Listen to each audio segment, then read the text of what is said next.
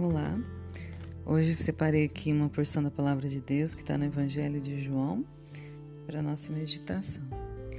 Então, Evangelho de João, capítulo 3, a partir do versículo 1, que diz assim: Havia entre os fariseus um homem chamado Nicodemos, um dos principais dos judeus.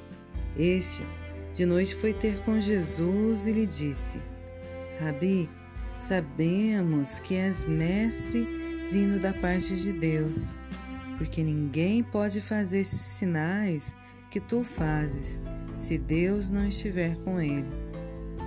A isto respondeu Jesus: Em verdade, em verdade te digo que se alguém não nascer de novo, não pode ver o reino de Deus.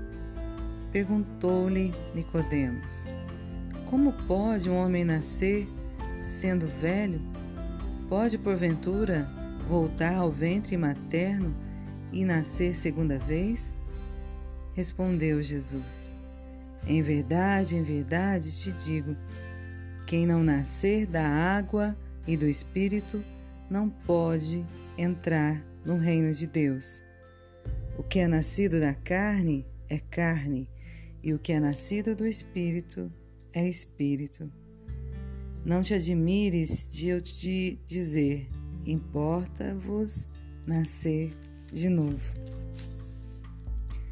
Então, aqui vemos é, um dos é, principais ali, fariseus, indo falar com Jesus sobre a questão do novo nascimento.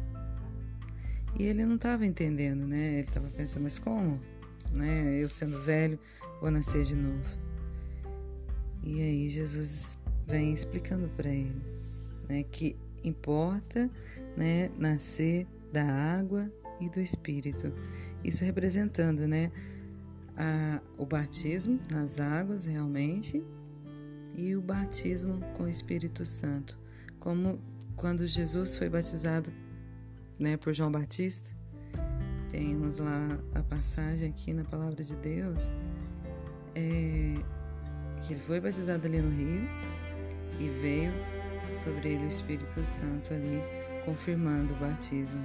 E assim também Deus nos chama hoje para essa esse novo nascimento, né? Nascer da água como um testemunho diante da nossa entrega realmente é, de vida a Deus, né? De entrega de vida ao nosso Senhor Jesus e a confirmação que vem selando essa entrega né, através do Espírito Santo. Então é algo muito espiritual que tem que começar no nosso coração. Né? Temos que desejar esse novo nascimento. Porque Jesus fala: quem é nascido da carne é carne, e o que é nascido do espírito é espírito. Então precisamos realmente buscar diante de Deus essa revelação, desse novo nascimento. E aí em 2 Coríntios 5, 17 fala assim: E assim, se alguém está em Cristo, é nova criatura. As coisas antigas já passaram, eis que se fizeram novas. Então, Deus nos convida hoje